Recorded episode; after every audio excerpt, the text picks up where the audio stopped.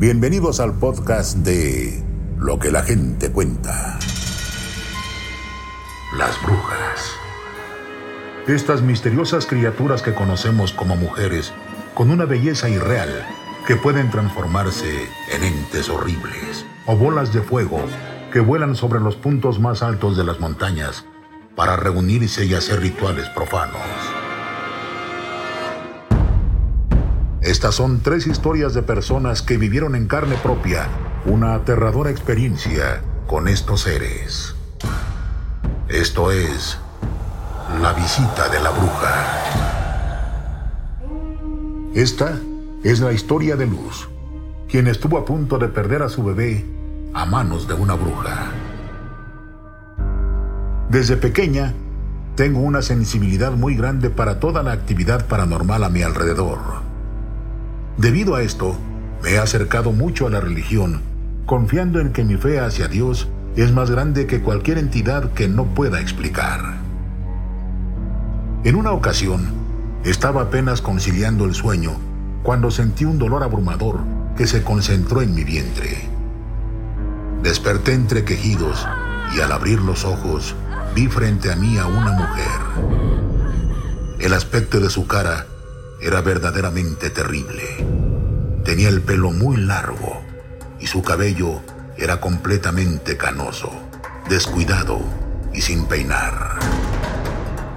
Esta mujer se puso encima de mí y su vestido largo no me permitía moverme. Aunque yo intentaba liberarme de sus manos, que encajaban sus uñas en mis brazos como si quisiera lastimarme con ellas. Intentaba gritar, pero no podía. El aire me faltaba y el miedo no me permitía abrir la boca. Comenzamos una lucha y ella me arañaba el vientre con todas sus fuerzas mientras me gritaba,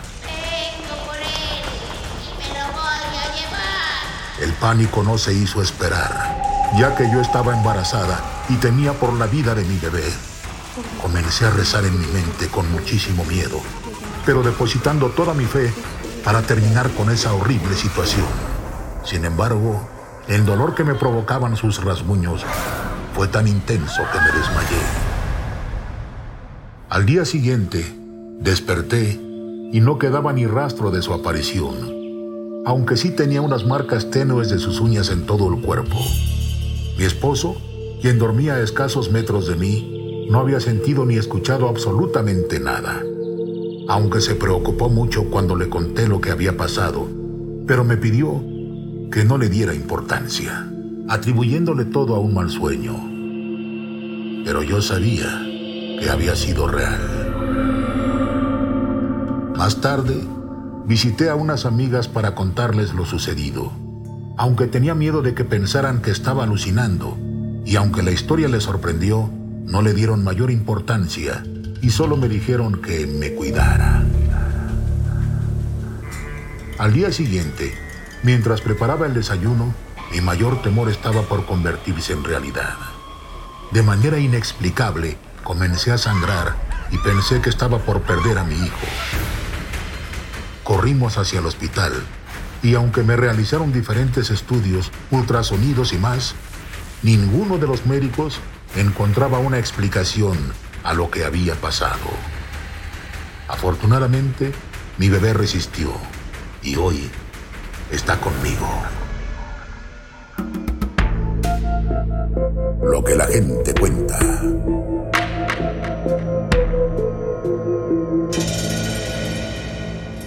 Esta es la historia de Lorena, quien fue visitada por una bola de fuego que quería robarle lo que más amaba en la vida.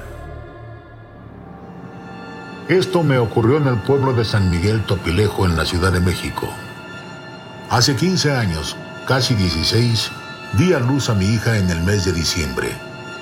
Era una bebé hermosa y muy tranquila. Tuve la fortuna de tener un inicio de maternidad muy pacífico. Exactamente un mes después, las cosas empezaron a tornarse muy cansadas. Mi bebé lloraba todas las noches y se inquietaba demasiado en las madrugadas. Me extrañaba que conforme más pasaba el tiempo, menos podía dormir. así que empecé a dormir con ella al lado para poder estar al pendiente de lo que la incomodaba. Una noche, mientras dormíamos, tuve un sueño aterrador. En esa pesadilla, mientras la tenía en brazos, sentía perfectamente cómo alguien quería quitármela. Yo luchaba para que no se despegara de mí. Me aferraba a ella e intentaba despertar, pero no lograba abrir los ojos. En el momento en el que desperté, vi cómo estaba protegiendo a mi pequeña, pero me daba mucho temor haberla lastimado mientras la abrazaba para no permitir que la arrancaran de mis brazos en el sueño. No sé exactamente cuánto duró ese sueño, pero para mí fue eterno. Al día siguiente, una de mis vecinas tocó la puerta de mi casa. No era muy común que se acercara, por lo que me desconcertó su visita. Cuando le pregunté por qué estaba ahí, me dijo que cuidara mucho a mi bebé, ya que había presenciado algo inaudito durante la madrugada. La vecina describió perfectamente cómo vio afuera de mi casa algo que parecía ser una flama a punto de incendiar mi casa. Pudo ver cómo unos jóvenes que estaban pasando muy cerca de ahí corrieron despavoridos al toparse con algo que salía de mi puerta. Cuando pudo ver con mayor claridad qué era lo que salía de mi puerta, el ente se transformó en una bola de fuego que salió disparada sin rumbo. Y ella estaba segura de que había sido una bruja. Fue entonces cuando comprendí que no había sido un sueño, sino que la bruja había entrado a mi habitación y por eso había sentido de manera tan vívida como esa entidad del mal estaba intentando arrebatarme a mi bebé de los brazos. Lo que la gente cuenta.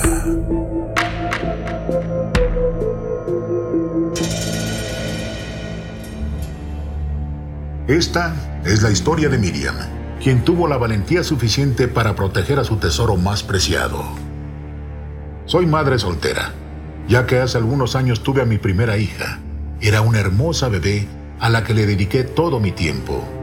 Aunque todo transcurrió con normalidad, cuando ella fue creciendo, cosas inexplicables empezaron a suceder en nuestra casa.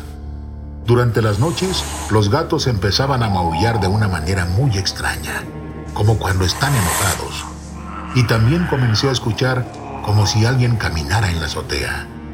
No le di mayor importancia, ya que supuse que se trataría de ruidos de las casas vecinas o algún gato merodeando por el tejado. Un día todo transcurría como siempre, pero empecé a sentir una gran pesadez, por lo que acosté a mi bebé en su cuna y caí en un sueño extremadamente profundo. A media madrugada, desperté agitada con un gran miedo. La penumbra pude vislumbrar a una mujer que estaba parada al frente de mi cama. Su aspecto provocaba terror. Era alta y muy delgada, con el pelo enmarañado y con unas uñas largas que adornaban sus huesudas manos. Volteé hacia todos lados y descubrí que me encontraba parada a un lado de mi cama y podía verme acostada. Supuse entonces que algo no estaba bien. Comencé a gritar desesperada por ayuda, mientras la mujer de terrible aspecto solo se reía de mí. Me volteaba a ver fijamente con sus ojos, que ahora parecían rojos. Yo intentaba moverme para abalanzarme contra ella, pero estaba paralizada y no lograba moverme ni un centímetro. Ella me veía y se iba acercando lentamente a mi bebé y comenzaba a acariciar su cara. Como pude, reuní fuerzas para intentar moverme, pero mi esfuerzo fue inútil y caí rodando a los pies de la cama. Al levantarme, estaba frente a frente con esta entidad espeluznante y me lancé en contra de ella, forcejeando para alejarla de la cuna de mi hija. La bruja la tomó entre sus brazos y yo comencé a agredirla de manera desesperada para que la dejara en paz.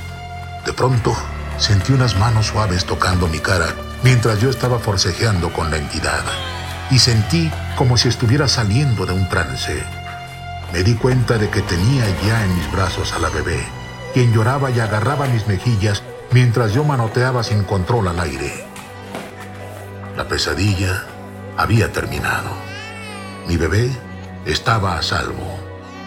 Nunca más volví a presenciar algo similar y no le deseo a nadie pasar por esto.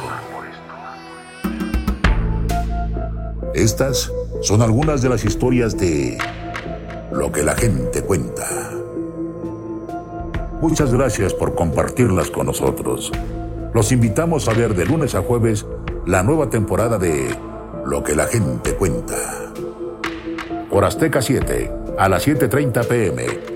Nosotros nos vemos y nos escuchamos la próxima semana en el siguiente episodio de este podcast.